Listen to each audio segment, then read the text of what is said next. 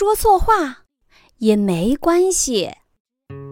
自然课上，老师让大家说一说自己喜欢的动物，大家踊跃举手。老师将目光投向腼腆的妞妞，并用鼓励的目光看着她，说：“妞妞，你来说一说吧。”妞妞慢慢站起身，红着脸，刚想发言，就被乐乐抢了先。我喜欢大象，老师，我最喜欢大象。大象的长鼻子能卷起食物，运送木头，还能喷水，就像这样。乐乐说的绘声绘色，很精彩，但是打断别人发言可不对。看着妞妞眼里转着泪花和被他揉皱的衣角，原来只要乐乐能够耐心听妞妞讲完，下一个也许就轮到他了。丁丁不小心把小雪的水杯碰掉了，丁丁满不在乎地说：“捡起来不就行了？”小雪很生气，对丁丁不依不饶，还把这件事情告诉了老师。其实小雪只需要丁丁说一句对不起而已。大熊，快去帮爸爸拿支笔来。爸爸一边查资料一边说：“你怎么不自己去拿呀？”大熊反问道。爸爸，我刚踢完一场球，非常累，您能自己拿一下吗？其实，如果大熊能换个说法，把原因讲明，爸爸不但不会怪他，还会非常关心他。鹏鹏，周末到我家玩好吗？阿伦邀请道。周末我要和爸爸妈妈一起去看望奶奶。鹏鹏为难地说。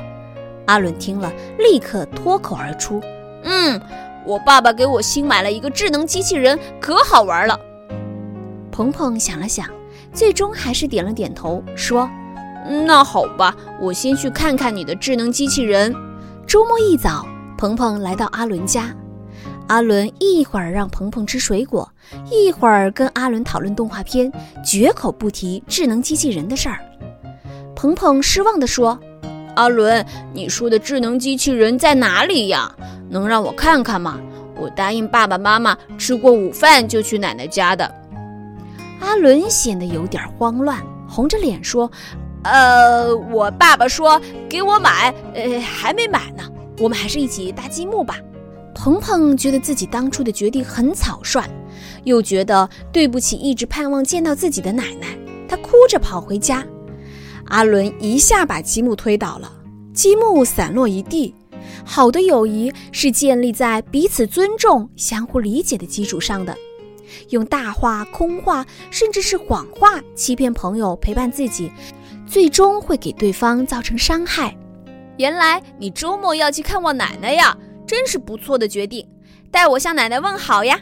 如果你晚饭后，如果你晚饭后回来，我们可以一起在公园玩一会儿，你看怎么样？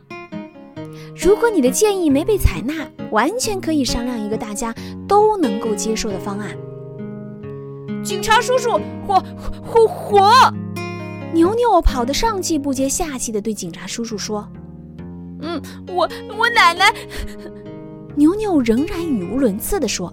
警察叔叔更紧张了：“奶奶，奶奶被困了吗？”警察叔叔连忙蹲下身，一边帮牛牛擦汗，一边焦急地说：“火。”发生火灾了吗？快告诉叔叔在哪儿！正在这时，牛牛的奶奶赶了过来，解释说：“哎呦，警察同志，我们是想打听一下火车站怎么走。”警察叔叔吐了口气说：“哦，您向前直走，第一个红绿灯右拐就到了。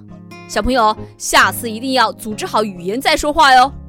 积极发言没有错。”只是不能打断别人说话，说明问题别着急，文明用语要放在前面。